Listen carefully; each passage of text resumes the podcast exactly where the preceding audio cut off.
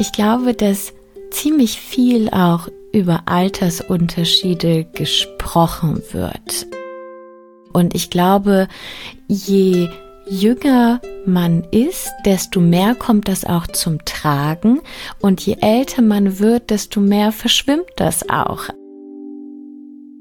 Wann kriege ich meine Tage? Wer hat Sex eigentlich erfunden? Warum stöhnen Menschen? Kann man Sex mit Socken haben? Muss man in die Pubertät? Frag mal Agi.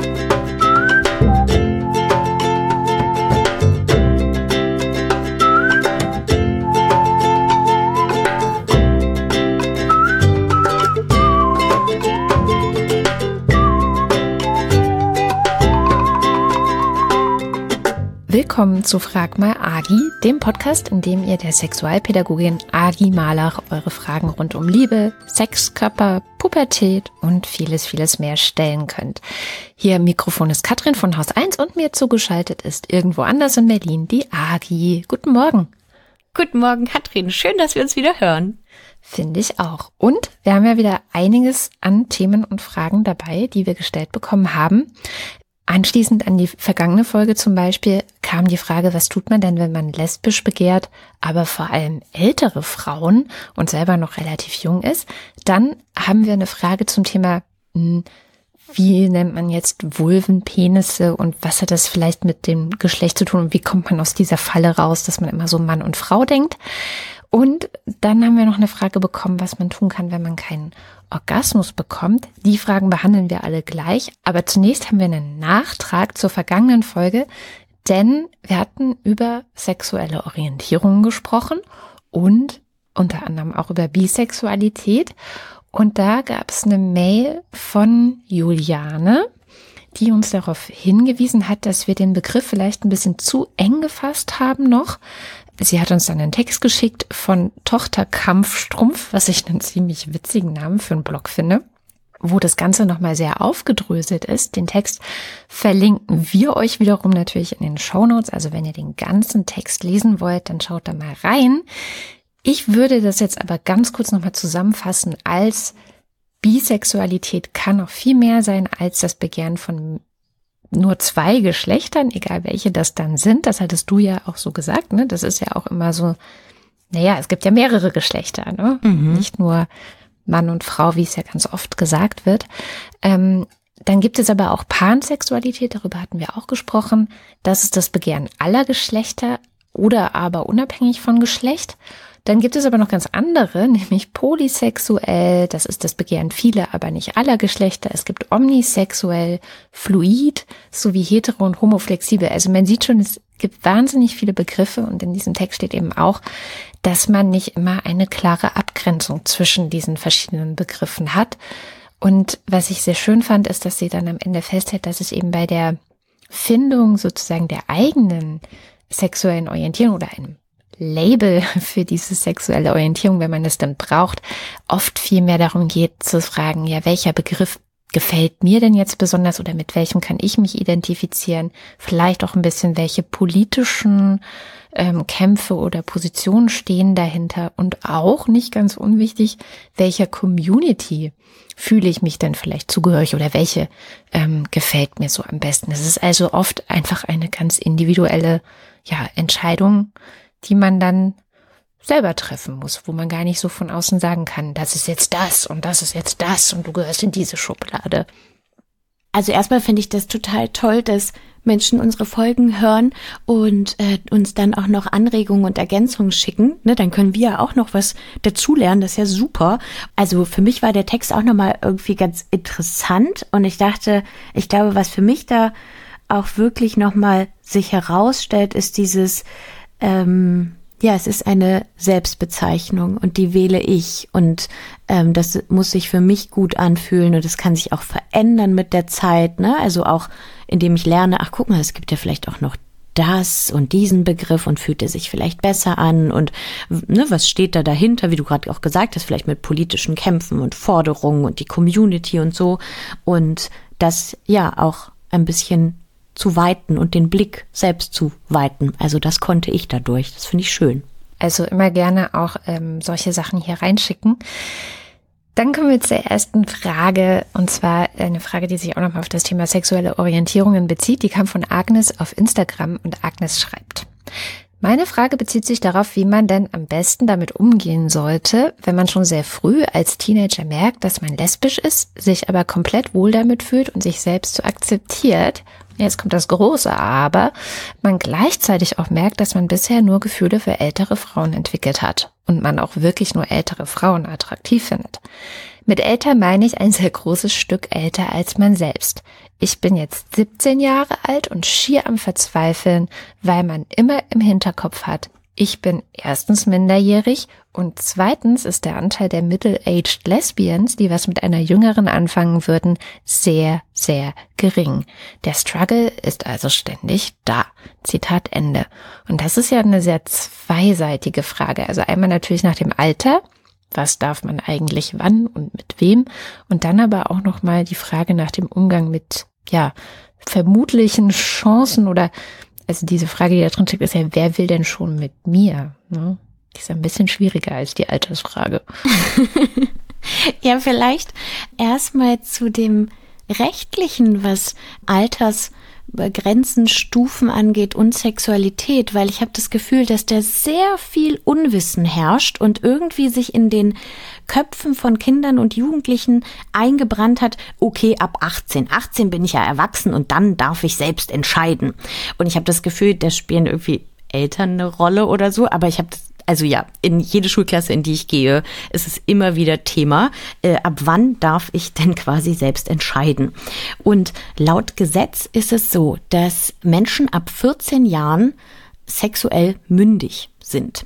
Das heißt, sie dürfen entscheiden, mit wem sie Sex haben, ob sie Sex haben.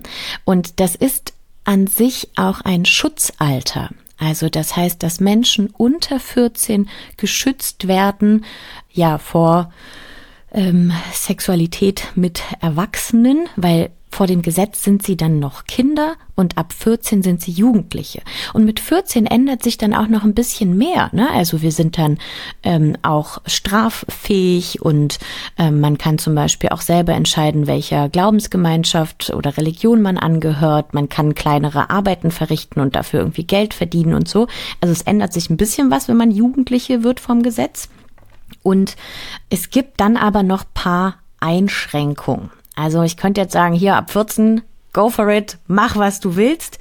Aber es gibt noch paar Sachen, die man ein bisschen bedenken muss. Und zwar gibt es noch eine kleine Besonderheit für Menschen, die 14 und 15 sind. Also die sind noch mal ein bisschen extra geschützt quasi. Da geht es darum, dass wenn 14 und 15-Jährige Sex haben mit jemandem, der über 21 ist und die das freiwillig machen. Ja, also das ist ja sowieso die Voraussetzung. Alle, die da mitmachen bei diesem Sex, die machen das freiwillig und die haben da Lust drauf. Aber wenn jetzt von außen jemand sagen würde, ha, da ist jetzt dieser 14-Jährige und der hat was mit einem 25-jährigen Mann. Na, ich bin mir nicht so sicher, ich zeige das mal an. Und dann mhm. wird das zur Anzeige gebracht. Dann würde ein Gericht prüfen, ob der 14-Jährige oder halt der 15-Jährige sexuell mündig ist. Das heißt, ob die ältere Person vielleicht die sexuelle Selbstbestimmung ausgenutzt hat oder dass die halt nicht da war oder dass zum Beispiel eine Gegenleistung gewährt wurde, ne? also dass irgendwie eine mhm. Bestechung standfand mit irgendwie, weiß ich nicht, Geld, äh, Spielzeug, weiß was ich. Und dann könnte es sein, wenn das der Fall ist, dass dann die ältere Person dafür angezeigt wird und bestraft wird. Und das ist auch in jedem Fall so, dass nie die jüngere Person bestraft wird, sondern immer die ältere, die die jüngere Person ausnutzt. Mhm. Und was es noch für eine Einschränkung gibt, ist, dass zum Beispiel Sexarbeit, also sexuelle Dienstleistung gegen Geld, die sind sowieso erst ab 18 erlaubt. Also die anzubieten oder in Kauf zu nehmen, ist immer erst ab 18. Ist ja auch ganz gut zu wissen. Siehst du, ich dachte 21. Ist auch, man hat so komische Zahlen im Kopf und weiß aber eigentlich gar nicht, wo kommen die jetzt nochmal her? Hm? Ja, also das heißt, wenn man 17 ist und diese, ähm, also es Sexualität gibt mit einer Person über 21 zum Beispiel und halt ähm, da kein Geld fließt oder keine Geschenke, dann ist das rechtlich total in Ordnung. Ja, also das ist erlaubt. Ähm, müssen halt ja nur beide wollen. Was uns zum zweiten Teil der Frage bringt. Mhm. Das ist ja schon ein bisschen schwieriger, ne? Also, weiß ich nicht. Was macht man denn? Hm. also, ich glaube, dass ziemlich viel auch über Altersunterschiede gesprochen wird. Und ich glaube, je jünger man ist, desto mehr kommt das auch zum Tragen. Und je älter man wird, desto mehr verschwimmt das auch. Also, hm. ähm, ich hatte erst letztlich ähm, so einen total witzigen Moment irgendwie, dass ich mit einem Kumpel von meiner Mama geredet habe und ähm, ich war so, hä, wie alt bist du jetzt eigentlich? Und er war so, ja, 45. Und ich war so, hä, du bist ja nur zehn Jahre älter als ich. Und jetzt fühlt sich das überhaupt nicht weit weg an. So, ja, gut, du bist halt 45. Aber er kennt mich, seitdem ich ein Kind bin. Und als ich irgendwie 13 war, war er halt 23. Und das war für mich so ein krass großer Unterschied. Und es hat sich so weit weg angefühlt. Und ich glaube, das ist so ein bisschen der Punkt von, wie sind die Lebensumstände? Ne, also wo befinden wir uns eigentlich gerade in welcher Phase des Lebens? Und dann kann sich das viel mh, mm, ja auseinanderklaffender anfühlen, weil weiß ich nicht, mit 13 war ich irgendwie so, ja, ich gehe zur Schule, ich treffe meine Freunde, ich mache mir nicht mehr darüber Gedanken, was ich später machen will, ganz ehrlich, das war mit 13 nicht mein Thema. Aber jemand, der 23 ist, der hat vielleicht schon eine Ausbildung gemacht oder steckt gerade in der Ausbildung oder überlegt sich vielleicht zu studieren oder hat vielleicht schon irgendeinen Beruf, wohnt vielleicht alleine, muss nicht sein, aber vielleicht auch nicht mehr bei den Eltern. Also das sind ganz andere Themen, die vielleicht einen beschäftigen. Ne? Ich mhm. kenne Leute, die mit 23 schon ein Kind hatten. Ja, also das war für mich mit 13 jetzt, weiß nicht, habe ich mich nicht mit beschäftigt. Und vielleicht ist da auch immer eher die Frage, wie unterschiedlich sind unsere Lebenswelten und können wir Themen miteinander teilen oder nicht? Also was verbindet uns denn eigentlich? Das stimmt. Ja, es ist so witzig. Ich hatte ähm, mich mit elf das erste Mal richtig krass verliebt in einen Jungen, der 15 war, vier Jahre älter und hatte das dann auch irgendwann mitgeteilt und dann kam so aus dem Umfeld von diesem Jungen so, wie verrückt ist das denn? Vier Jahre Unterschied von mhm. viel. Und stell dir mal vor, wenn der 50 ist, bist du 46. Und ich dachte so, hm, klingt jetzt nicht so ungewöhnlich, ehrlich gesagt. Aber natürlich mit 11 und 15 war schon eine sehr, sehr große Entfernung, weil ja, ja, die einen schon so groß sind, mhm. fast schon erwachsen und man selbst ja noch doch eher Kind. Und ich frage mich auch, was vielleicht hinter dem Begehren von ähm, Erwachsenen oder einer älteren Person auch steht. Also mhm. was haben wir vielleicht auch für Bilder von Menschen, die, weiß nicht, Mitte 20 sind, Mitte 30, Mitte 40, Mitte 40, wie auch immer. Also weil ich glaube, dass ganz oft Leute mit einem höheren Alter vielleicht auch sowas verbinden wie ähm, Sicherheit. Die Person ist irgendwie gefestigt, weiß, was sie will, ist sich vielleicht darüber auch klar, wer sie als Mensch ist und so. Und vielleicht zieht uns das ja auch an, ne? dass wir irgendwie sagen, gut, irgendwie habe ich das Gefühl, ich habe dann ein Gegenüber. So, ne? Ähm, und ich, also ich sag mal so, ne, ich bin äh, Mitte 30. Ich weiß nicht so richtig, ob man jetzt immer davon ausgehen kann, dass Alter ein Indikator ist für ich weiß, was ich will und was ich mache und bla. Ja, vielleicht weiß ich das doch jetzt ein bisschen mehr als mit 15, aber ähm, muss nicht unbedingt dafür stehen. Also vielleicht müssen wir das gar nicht an Alter knüpfen, sondern was strahlt denn diese Person aus? Was ist es mhm. denn, was mich da anzieht vielleicht? Ne? Was sind das für Eigenschaften, für Charakterzüge, für eine Ausstrahlung, die ich da eigentlich toll finde?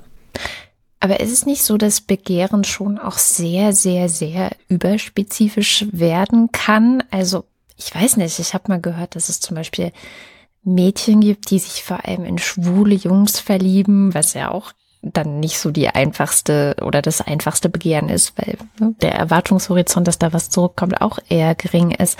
Also gibt es das nicht total oft, dass man so Dinge begehrt oder Menschen begehrt, die ja so ein bisschen unerreichbar sind und man kann aber tatsächlich vielleicht gar nicht so viel dagegen tun? Hm, ja, also ähm, äh, klar, ich glaube, auf, auf wen wir irgendwie stehen, worauf wir abfahren, darauf haben wir nicht unbedingt Einfluss. Es kann natürlich auch sein, dass vielleicht gerade diese Unerreichbarkeit ähm, auch das hm, Spannende ist. Ja, also ich kenne das sehr viel von Personen, die sich ständig in Leute verknallen oder hinterher rennen, die eigentlich ganz klar sagen, nein, nein, ich will nicht, ich will nicht mit dir und nein. Und vielleicht ist das auch erstmal ein, hm, ein eigener Schutz. Also, weil die Frage ist auch, könnte ich das denn aushalten und handeln, wenn jemand vor mir steht und sagt, ja, dich will ich, dich liebe ich, dich finde ich geil. Vielleicht überfordert einen auch Liebe und Zuneigung. Ja, also wir gehen immer davon aus, dass alle Leute das irgendwie total gern wollen und so. Aber es kann ja auch sein, dass man eigentlich davor total Schiss hat. Und sich dann denkt, ah, dann verknalle ich mich vielleicht lieber in diese unerreichbaren Menschen. Dann muss ich mich nicht mit so meinem Selbstwert oder so auseinandersetzen. Und das alles läuft natürlich nicht bewusst ab, ne? Also nee, sind alles so unbewusste Geschichten, wo man sich vielleicht schützen will oder so. Kann ja auch sein. Also es gibt so viele unterschiedliche Ansätze, warum wir wie was bekehren. Ich kann, ich kann mir das tatsächlich auch gut vorstellen, dass man eben mit Verliebtsein oder durch Verliebtsein auch so ein bisschen übt, wie Liebe denn wäre, weil ähm, man träumt ja dann sehr viel und man denkt sehr viel über bestimmte Dinge nach und fantasiert und so. Und das ist ja eigentlich auch so eine Art Lernen und Üben, wie es dann vielleicht mal in echt sein könnte. Mhm, ja, und ich glaube auch dieser Punkt, ich glaube, das hat äh, Agnes in ihrer Nachricht auch irgendwie so ein bisschen angesprochen mit dem, naja, vielleicht gibt's halt auch gerade nicht so viele irgendwie junge lesbische Frauen in meinem Umfeld. Also vielleicht sind ja auch, ich weiß ja nicht, wo Agnes wohnt, aber was ist, wenn du in einer Kleinstadt lebst und da bist du vielleicht die einzige 17-jährige junge Frau, die irgendwie als lesbisch geoutet ist, so. Und die anderen, die man kennt, die sind halt vielleicht schon einfach erwachsen. Ja, naja, in wen sollst du dich dann verknallen? So, und wen sollst du gut finden? Und dann ist klar, wenn ich erstmal nur diese ähm, quasi Vorbilder habe, dass ich mich da vielleicht erstmal auch hingezogen fühle und mir denke, boah, toll, ne? So. Mhm. Kann, kann ja auch damit zusammenhängen, wer läuft denn überhaupt in meiner Gegend so rum, in den ich mich verknallen kann. Absolut, stimmt, ja. Vielleicht mal nach Berlin kommen. Ah, ist gerade schlecht, aber ja. vielleicht äh, nächstes Jahr wieder oder so. Ja, tatsächlich, das stimmt. Also so ein bisschen die Möglichkeiten und, und auch die, ja, wie nenne ich das denn? Den, den, den Erfahrungshorizont vielleicht noch mal ein bisschen zu erweitern könnte natürlich eine Möglichkeit sein, ja. Ja, oder es auch einfach ausprobieren. Ja, also dann, mein Gott, so, dann ähm, kann man ja, vielleicht ist man dann jemand verknallt und wenn man Glück hat, die andere Person auch in ein. Und dann probiert man das aus. Und wenn sich das gut anfühlt, dann ist das so. Also ich glaube, bei meinen Urgroßeltern, die hatten, glaube ich, irgendwie einen 15-Jahres-Unterschied. Und da war meine Uroma die ältere. Ne? Und die haben sich auch sehr früh kennengelernt. Also es scheint möglich zu sein. Bei meinen Urgroßeltern jedenfalls schon. Mein Freund ist auch 13 Jahre älter. Fällt Doch. mir gerade so ein. Siehst du? nee, Alter ist tatsächlich irgendwie so ein, ja, das kann sehr, sehr unterschiedlich sein. Also Leute können sehr, sehr unterschiedlich in verschiedenen Altern sein. Das sagt sehr wenig aus. Hm. Naja, wir drücken jedenfalls die Daumen, beziehungsweise ich würde sagen, ähm, ich verstehe diesen Struggle, aber ja, offen bleiben, gucken, was geht. Nicht zu sehr fertig machen deswegen, oder? Ja, würde ich auch sagen. Also, ähm, ich glaube, das ist erstmal total okay und Dinge verändern sich, Dinge bleiben und go with the flow. Absolut. Die nächste Frage dreht sich so ein bisschen um das Thema Sprache und auch die Art, wie man über Dinge reden kann. Äh, sie kommt auch von Instagram, nämlich von Anna. Und Anna fragt sich, beziehungsweise uns, wie man zum Beispiel Kindern erklären kann, wer eine Vulva oder einen Penis hat, ohne in das Mann-Frau-Schema zu verfallen. Und da sind wir dann eigentlich schon mittendrin in diesem gesamten Bereich einmal genitale Vielfalt und was ist eigentlich Geschlecht so? Also, ja, zwei, schon wieder zwei Themen in einem. Mensch. Also die Frage, hm, die kann ich nicht ganz eindeutig beantworten, ähm, weil ich würde ja fast sagen, es reicht erstmal einfach von Genitalien zu sprechen, so, dass es die Genitalien gibt und die und vielleicht auch noch die und die und dass man sie nicht unbedingt mit der Geschlechtsidentität von Menschen in Verbindung bringen muss.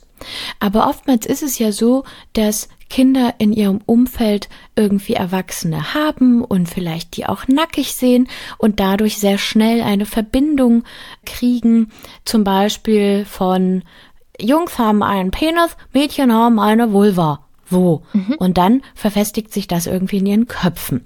Und dann, steht ja aber auch in voll vielen Büchern genauso. Ja, leider, genau, leider. Ähm, dann ist vielleicht die Aufgabe zu sagen, ja, ja, weißt du, eigentlich können wir das gar nicht so genau wissen, welches Genital ein Mensch hat, außer wir sehen das oder fragen, wobei Fragen auch einfach oftmals viel zu privat ist.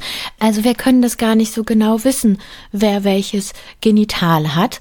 Und es gibt eigentlich also deutschsprachig nur ein Buch, was ich kenne, was einfach nur davon spricht und sagt, es gibt Menschen, die haben eine Gebärmutter, so, manche ja, manche nein. Es gibt Leute, die haben irgendwie äh, Spermien, ja, bei manchen so, bei manchen so. Und das gar nicht irgendwie an der Geschle äh, Geschlechtsidentität festmacht. Aber sonst ist das in Büchern immer sehr zweigeschlechtlich. Und an der Stelle finde ich es auch wirklich nochmal wichtig, darüber zu sprechen, was denn eigentlich die Medizin für Vorstellung davon hat. Weil wir haben eine Vorstellung von irgendwie so zwei sauber voneinander unterscheidbaren Genitalien. So. Aber die Art und Weise, wie wir Geschlecht biologisch definieren, ist eine kulturelle Entscheidung. Ja, also irgendwelche Mediziner, und ich genderbewusst nicht, ja, es waren Männer, die irgendwann gesagt haben, so, es gibt zwei irgendwie Geschlechter, Genitalien und dafür legen wir jetzt bestimmte Kategorien fest. Und es ist ja oft, nee, eigentlich immer so, also, dass Menschen schon vor der Geburt oder bei der Geburt anhand von ihrer Genitalien ein Geschlecht zugewiesen bekommen. Das heißt, Baby kommt also raus, die gucken sich irgendwie die Genitalien an, sagen Penis, sagen, aha, du bist ein Junge, sehen eine Vulva, ah, du bist ein Mädchen.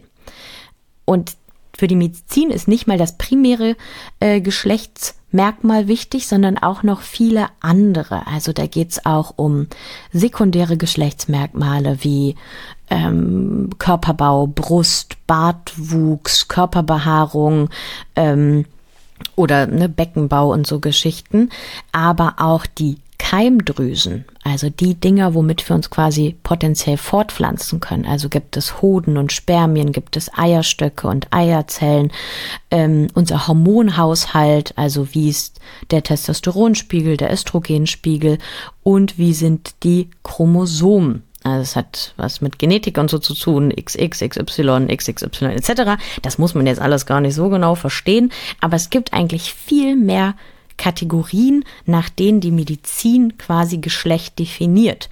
Und versucht zu definieren. Genau, oder? versucht zu definieren, ähm, weil sie ja diese Annahme haben von, aha, es gibt zwei Geschlechter und da versuchen wir jetzt mal alle Körper reinzupressen. Und das ist ja ein bisschen crazy, weil Körper und Genitalien entwickeln sich ja ganz, ganz unterschiedlich und sehr individuell. Also man kann sie gar nicht in zwei Kategorien reinpressen. Das geht einfach nicht, weil die Natur ja ganz wundervoll ist und ähm, jeden von uns ganz unterschiedlich macht. Du, ich habe auch mal, äh, ich weiß nicht, neulich irgendein ähm, Biologe oder irgendwas aus diesem naturwissenschaftlichen Bereich auf Twitter gesagt, ihr werdet erstaunt, äh, Leute, die ganz klar sagen, ja, ich habe einen Penis, ich bin also ein Mann. Wenn man da zum Beispiel die Chromosomen einfach mal testen würde und sich anschauen würde, dann wären echt viele dabei, die jetzt vom Chromosomenbau her zum Beispiel gar nicht so eindeutig ein Mann oder eine Frau sind, aber das ganz, ganz doll von sich wissen. Also das war sehr witzig, weil er meinte so, ihr würdet euch wundern, was bei so manchen DNA-Tests rauskommt. Mhm. Und das fand ich eigentlich sehr schön, weil er selbst das ähm, wo man ja lange Zeit gedacht hat, naja, also wenn wir es nicht so ganz genau von den Genitalien her sagen können, dann nehmen wir die Chromosomen. Selbst das funktioniert nicht und selbst ja. das ist einfach nicht in eine Schublade, passt halt nicht. Ja. Und also, was halt ja auch nochmal ganz spannend ist, ist, dass wenn wir aus Eizelle und Spermium ähm, zum Embryo werden, dann haben wir alle erstmal dieselben Anlagen. Ne? Mhm. Also äh, bei einem Embryo ist da erstmal nicht so richtig viel, was ein Genital ist und das entsteht erst nach und nach im Verlauf der Entwicklung von so einem Embryo. Also gegen Ende des dritten äh, Schwangerschaftsmonats beginnt so diese Differenzierung, wo sich dann ein Genital entwickelt und ausbildet, zum Beispiel Richtung Vulva, Vagina oder Richtung Penis. Und bei diesen ganzen Schritten und Reaktionen quasi, gibt es viele verschiedene Möglichkeiten, einen bestimmten Weg einzuschlagen. Und da kommt vielleicht auch noch mal das ähm, Thema, was du gerade gesagt hast, mit, dass dann vielleicht auch die Medizin überrascht ist und sowas schreit wie uneindeutig, das geht nicht, uneindeutig. Und mhm. das ist auch schon ein sehr problematischer Begriff, weil ähm, kein Mensch hat uneindeutige Genitalien. Jedes Genital ist so eindeutig, wie es ist, weil es ist erstmal vor mir da. Ich kann es doch sehen und anfassen. Es ist eindeutig so, wie es ist. Aber es ist halt in diese Kategorien, die Menschen sich irgendwann ausgedacht haben, fühlt es sich erstmal so an wie, äh, passt da nicht rein. Und da kommen wir vielleicht zu dem Thema Intergeschlechtlichkeit oder Intersternchen. Mhm. Soll ich einfach direkt weiterlabern? Ja, ja. Oh, klasse, Erzähl gut. mir mehr. Erzähl mir mehr. ich denke mal so, Gott, ich habe so einen Schwall an Rede. Okay. Nein, nein, ich höre einfach nur sehr, sehr aufmerksam okay, zu. Okay, gut, gut. Also, intersexuell ist ein sehr medizinisches Wort und wird von sehr vielen Menschen abgelehnt. Deshalb sage ich lieber intergeschlechtlich oder intergeschlechtlich Sternchen und Intersexualität ist eine Diagnose. Das heißt, viele Ärztinnen denken, das sei eine Krankheit. Das mhm. stimmt aber nicht, weil an intergeschlechtlichen Körpern ist nichts krank oder nichts falsch, sondern es ist eine körperliche hm, Konstitution. Also da ist einfach erstmal ein Körper vorhanden, der aber in das Bild der Zweigeschlechtlichkeit von Ärztinnen nicht reinpasst. Und bis heute ist es halt sehr verbreitet, dass wenn Babys auf die Welt kommen und ähm, zum Beispiel ihre Genitalien in Anführungsstrichen nicht eindeutig sind, dass sie dann operiert werden oder Hormone bekommen, um unseren Vorstellungen von Penis oder Vulva angepasst zu werden, obwohl sie ja nicht krank sind. Und das kann für intergeschlechtliche Menschen eine ganz, ganz schlimme Erfahrung sein, weil das meist nicht nur eine OP ist, sondern sehr, sehr viele oder sie auch ein Leben lang Hormone nehmen müssen, was zum Beispiel auch zu Unfruchtbarkeit führen kann oder durch die Operation werden Nerven zerstört und es besteht halt keine gesundheitliche Notwendigkeit für diese Operation. Weil ja, wenn wir die medizinischen ähm, Fähigkeiten haben, Leben zu retten und so, dann sollten wir das tun.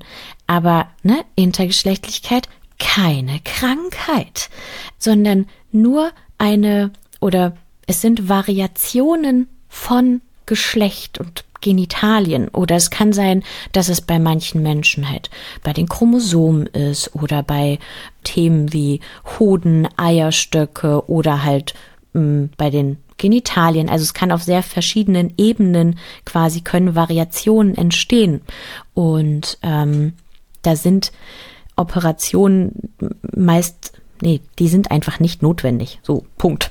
Und, ähm, und was halt krass ist, ist, dass damit auch Menschen die Möglichkeit genommen wird, selbst darüber zu bestimmen, was mit ihrem Körper passiert, weil Babys, Kinder können nicht mitentscheiden, was da los ist. Also eigentlich sind diese Operationen eine Menschenrechtsverletzung. So, weil sie ja gesundheitlich nicht notwendig sind. Und das geht aber oftmals einher mit so einem Tabu, also dass halt auch mit den Eltern des Babys nicht gesprochen wird, dass ähm, das gar nicht erklärt wird und ja, da müssen wir, glaube ich, viel mehr Aufklärungsarbeit leisten. Aber es gibt einen positiven Schritt, der auch zu kritisieren ist, aber erstmal ähm, positiv, nämlich seit Dezember 2018 beziehungsweise Januar 2019 haben wir in Deutschland einen dritten positiven Geschlechtseintrag, der divers heißt.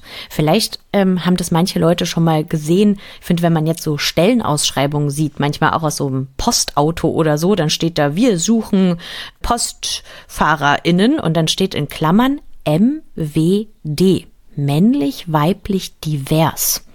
Und diesen Geschlechtseintrag divers bekommen aber nur Menschen, die eine ärztliche Bestätigung vorlegen, dass sie eine, in Anführungsstrichen, Variante der Geschlechtsentwicklung haben. Und das finde ich ein bisschen zu kritisieren, weil dann halt auch wieder MedizinerInnen und ÄrztInnen entscheiden sollen, anstatt die Person selbst, welcher Geschlechtseintrag für sie passt und weil auch das Gesetz halt nicht vor OPs und anderen medizinischen Eingriffen ähm, irgendwie schützt, wo ich sage, ja, darüber brauchen wir mehr Wissen und mehr Aufklärung, auch unter MedizinerInnen, PolitikerInnen, Eltern, weil intergeschlechtliche Körper so gut sind und richtig sind, wie sie sind. Ja, das ist eigentlich wie du sagtest, unglaublich, wie wenig Wissen es da immer noch gibt. Also, obwohl ja die Debatte in den letzten, naja, es ist echt noch nicht so lang, so fünf bis zehn Jahren wirklich ähm, einiges nach vorne gegangen ist, gibt es ja immer noch diese sogenannten Zwangsoperationen, ja. wo MedizinerInnen dann die Eltern wirklich auch schlecht informieren und die Folgen davon sind halt einfach teilweise so dramatisch und traumatisch auch für die Betroffenen. Total dass ähm, ja wir nur hoffen können, dass wir ein bisschen zu dieser Aufklärung auch beitragen können, damit das eben nicht mehr passiert.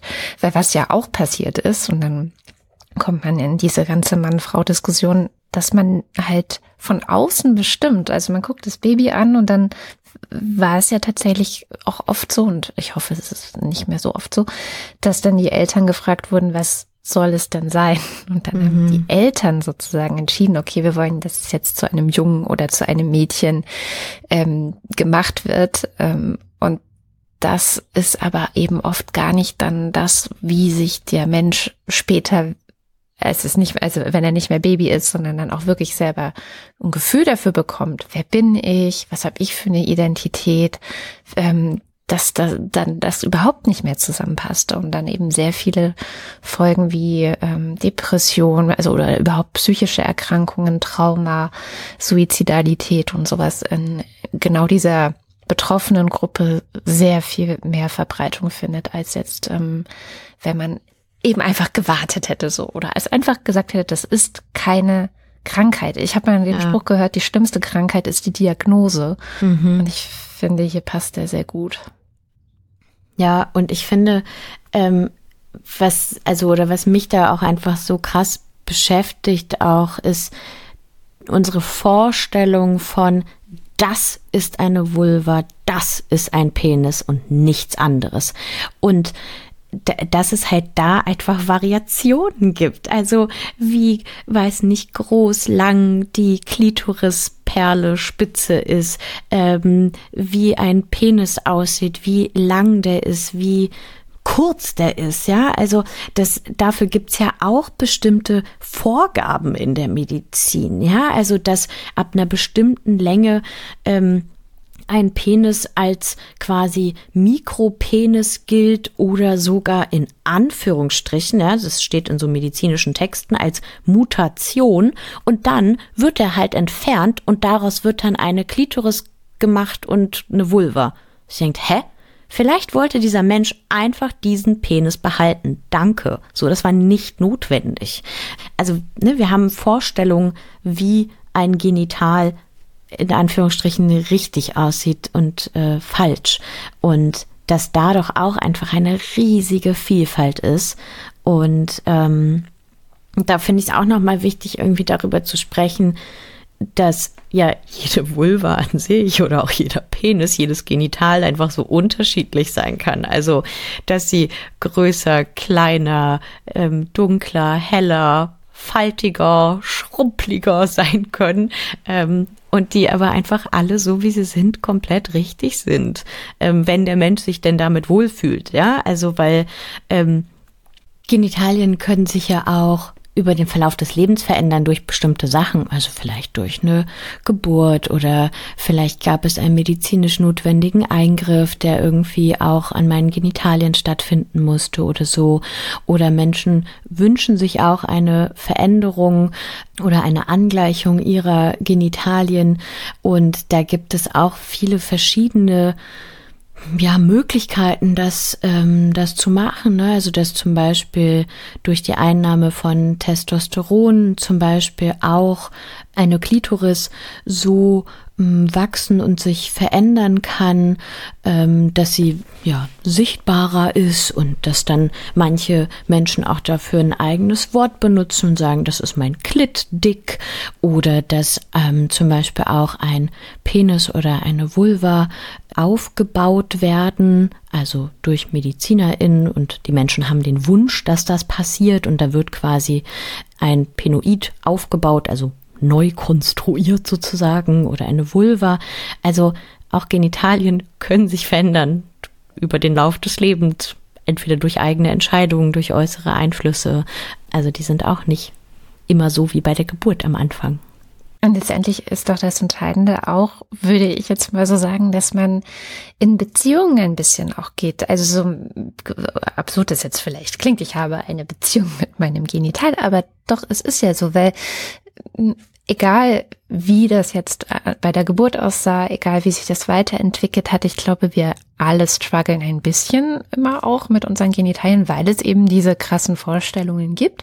Die sind jetzt vielleicht bei manchen nicht ganz so krass invasiv, also ich sage mal, dass die Gedanken ähm, oder die Normen so, so krass äh, vielleicht in die Gedanken rein manipulieren wie bei anderen, aber trotzdem ähm, gibt es schon so eine Entwicklung, dass man also eine Beziehung aufbaut und auch versucht, sich selbst und sein Genital kennenzulernen und zu schauen, was ist denn da, wer ist denn das und wie finde ich das und was glaube ich oder was finde ich, womit identifiziere ich mich und wie passt das denn zu mir so? Also das ist ja auch eine Arbeit, sage ich mal, Beziehungsarbeit, die so ein Stückchen auch ein Leben lang geht, oder?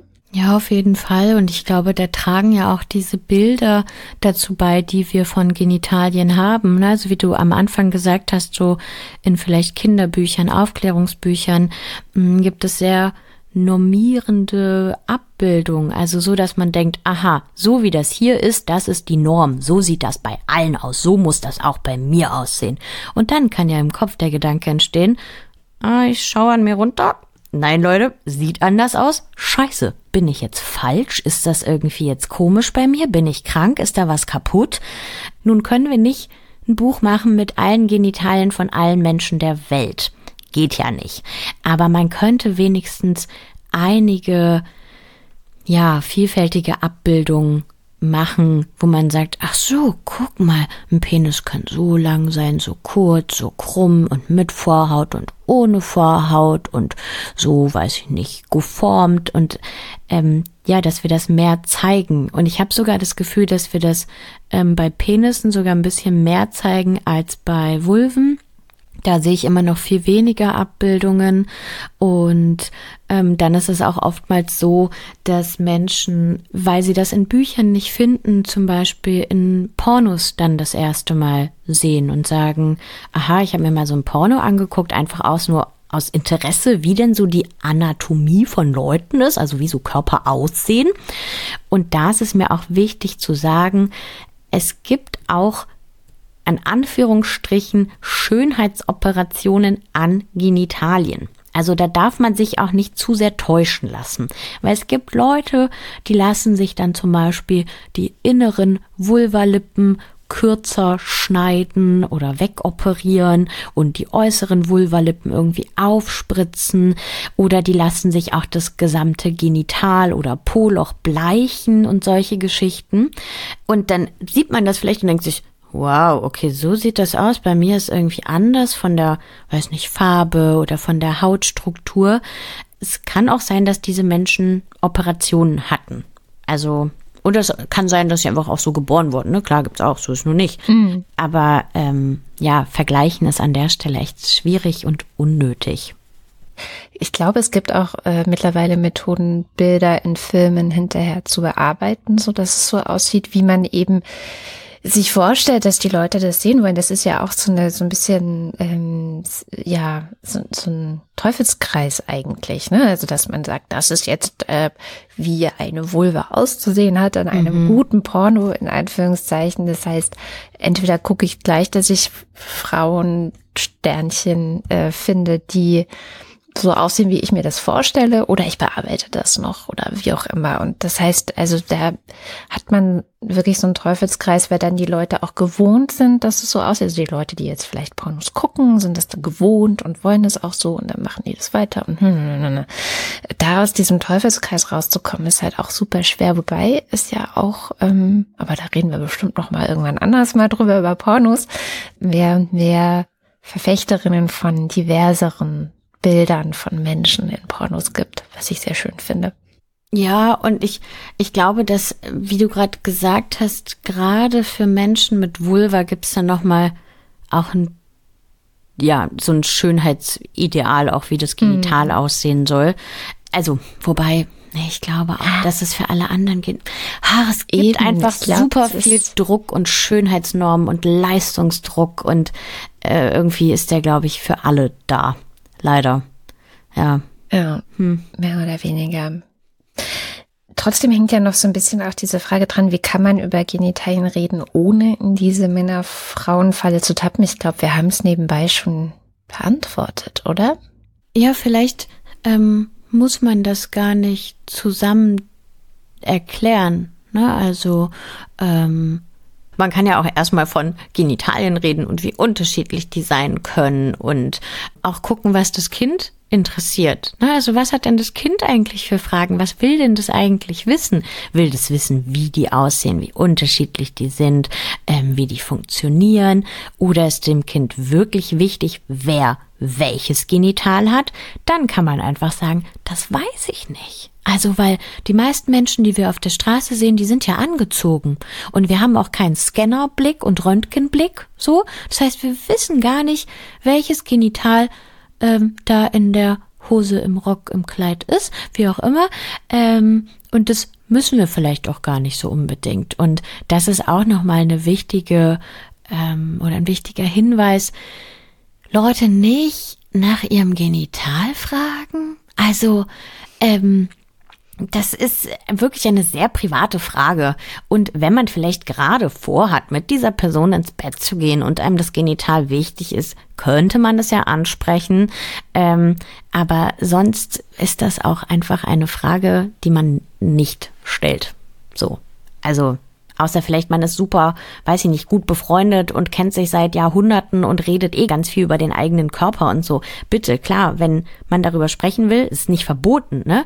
Aber jetzt, weiß ich nicht, in der U-Bahn zu jemanden äh, hinzugehen zu sagen, ähm, entschuldigen Sie, aber also haben Sie einen Penis? Ist, haben, sind Sie jemand, der einen Penis hat? Ja, äh, das, äh, nein, bitte nicht.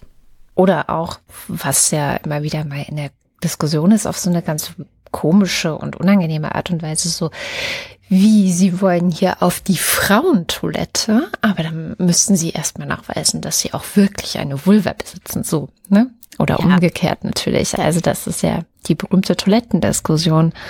Ah, das ist auch ist schwierig. Aber ähm, also das, nee, es ist eigentlich gar nicht so schwierig, weil wenn ich äh, eine nee. Frau bin, dann gehe ich auf äh, diese Frauentoilette. Wenn ich ein Mann bin, gehe ich auf die. Ähm, und es gibt da auch sowas wie Unisex-Toiletten, sehr praktisch. Da kann einfach jeder Mensch draufgehen. Und Ach. das wäre sich als Frau Mann definiert, ähm, das darf ja auch jeder selbst entscheiden. Also kann jeder selbst entscheiden, auf welche Toilette er geht. Tada! Wenn es denn so einfach und schön wäre. ah.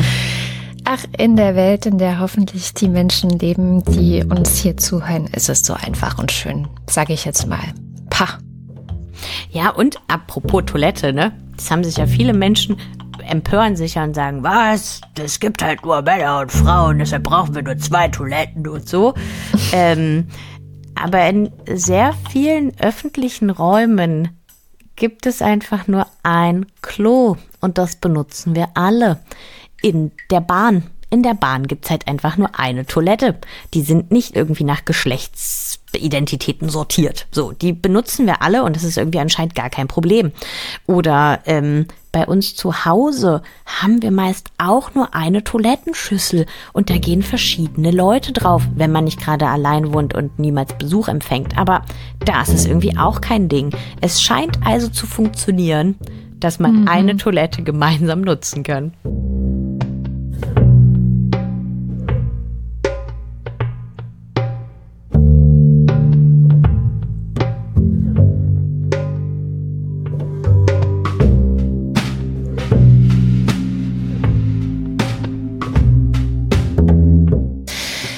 Eine weitere Frage und zwar äh, eine Frage, die schon ein bisschen länger bei uns rumliegt. Jetzt kommen wir endlich dazu, vielleicht mal zu Antworten kommen von Nama und es geht um das Thema Orgasmus. Nama schreibt, ich glaube, ich komme nicht, weder alleine noch mit einem Partner. Es gibt zwar immer wieder schöne Momente, bei denen ich denke, noch ein wenig mehr und ich komme gleich, aber es passiert nicht. Nach dem Sex bin ich dann oft ganz angespannt und muss erstmal eine Runde weinen, um diesen Druck anderweitig abzubauen. Deswegen versuche ich gar nicht mehr zu kommen. Aber diese ganze Schwierigkeit und die körperliche Angespanntheit danach nimmt mir oft die Lust, entweder alleine oder zu zweit Spaß zu haben. Habt ihr einen Rat, wie ich wieder mehr Spaß daran haben kann? Es geht mir gar nicht unbedingt um den Höhepunkt, auch wenn es mit natürlich auch schön wäre. Ich möchte nur nach dem Sex nicht komplett fertig sein. Ja, was können wir da raten? Weil, also, ich glaube, eine Ferndiagnose ist natürlich jetzt ziemlich schwierig. Ich finde es total toll, dass die Person uns diese Frage stellt. Das ist erstmal super, weil es auch zeigt, hey, ich möchte mich damit auseinandersetzen und es beschäftigt mich und ähm, gerade vielleicht auch, weil geschrieben wurde, dass ähm, sie auch manchmal weinen muss und so. Ähm, also es scheint ja auch ein Thema zu sein, was vielleicht auch belastend ist und was irgendwie äh, drückt und zwickt sozusagen. Und ich glaube, der erste Schritt ist ja auch schon mal, hey, ich setze mich damit auseinander, ich habe das in meinem Bewusstsein und ich will mir das anschauen. Das ist schon mal richtig cool.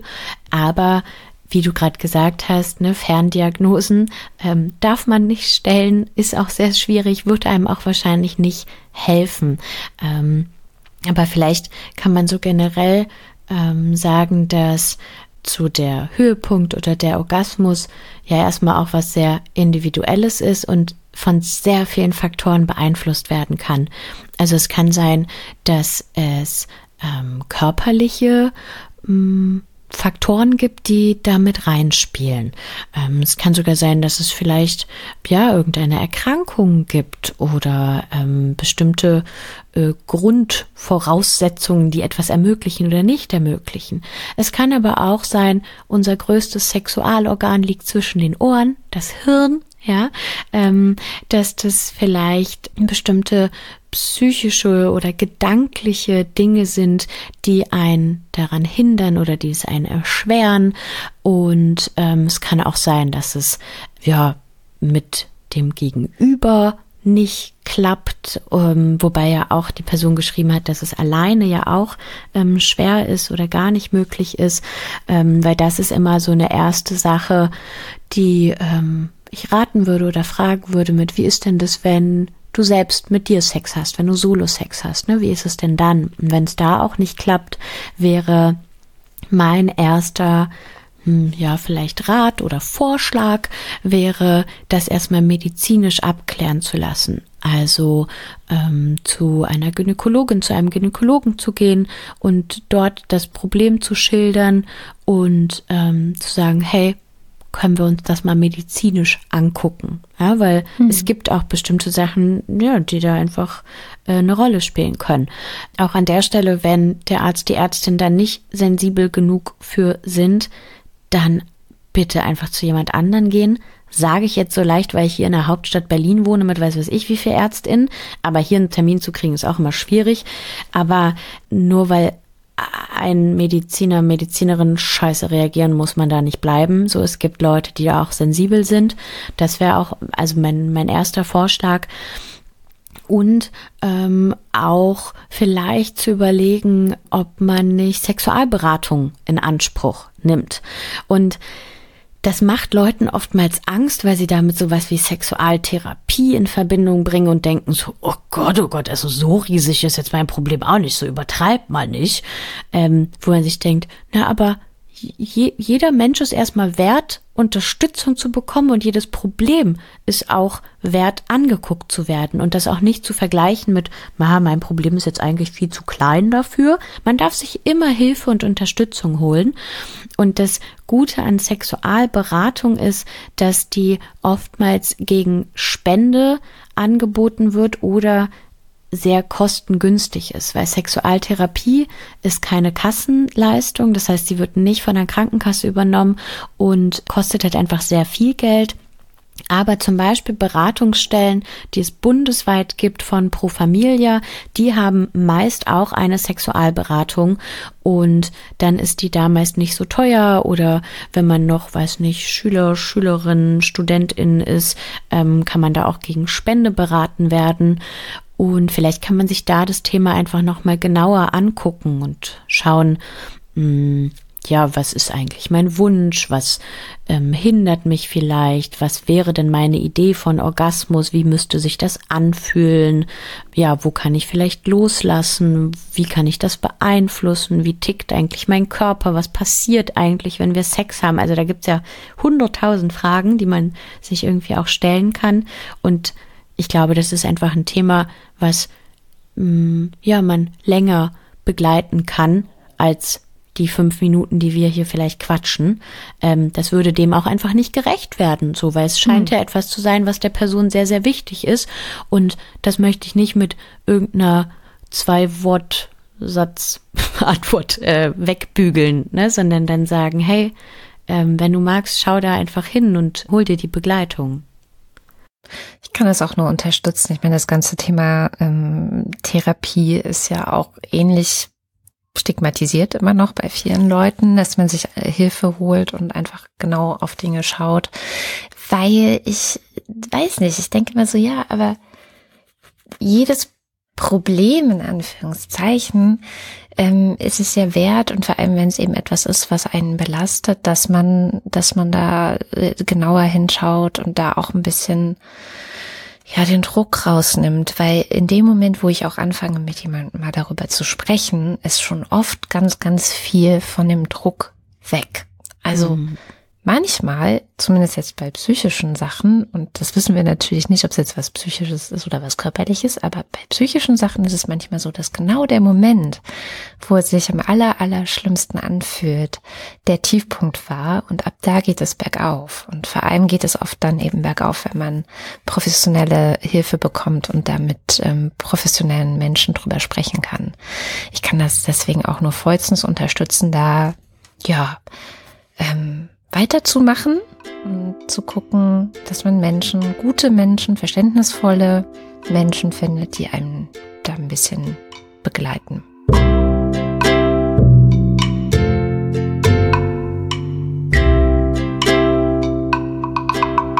Wir sammeln natürlich weiter eure Fragen und versuchen sie so gut es geht und so schnell wie möglich in diesem Podcast zu beantworten. Wenn euch irgendwas unter den Nägeln brennt, dann schaut mal in unsere Show Notes. Da haben wir verschiedene Wege, wie ihr uns erreichen könnt. Und auf frag-mal-agi.de stehen sie auch noch mal alle. Und vielleicht schon mal für euren Hinterkopf, ich habe es letztes Mal schon gesagt, in einer der kommenden Folgen wird ja dein Kollege David uns mal zur Seite stehen. Genau, dem habe ich das erzählt. Der fand das richtig gut. Also der will gerne zu Gast sein. Und ähm, genau, der ist auch von Beruf Sexualpädagoge. Und ähm, ja, der wird dann mit mir zusammen hier vor dem Mikro sitzen. Also wenn ihr denkt, so, hm, ich habe eine Frage, die möchte ich, dass David sie beantwortet, dann schreibt uns die. Wir sammeln sie noch so ein bisschen, bis es dann tatsächlich soweit ist. Ansonsten hören wir zwei uns einfach in zwei Wochen wieder, würde ich sagen. Klasse. Bis dahin, tschüss und macht's gut.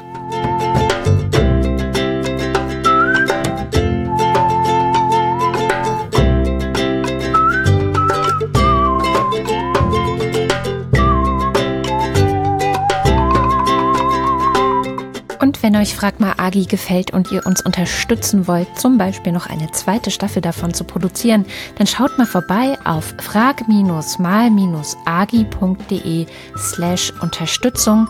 Dort findet ihr die verschiedenen Wege, wie ihr uns Geld zukommen lassen könnt.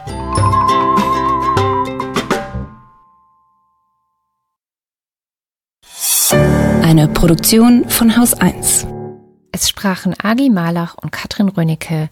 Die Musik kommt von Blue Sessions.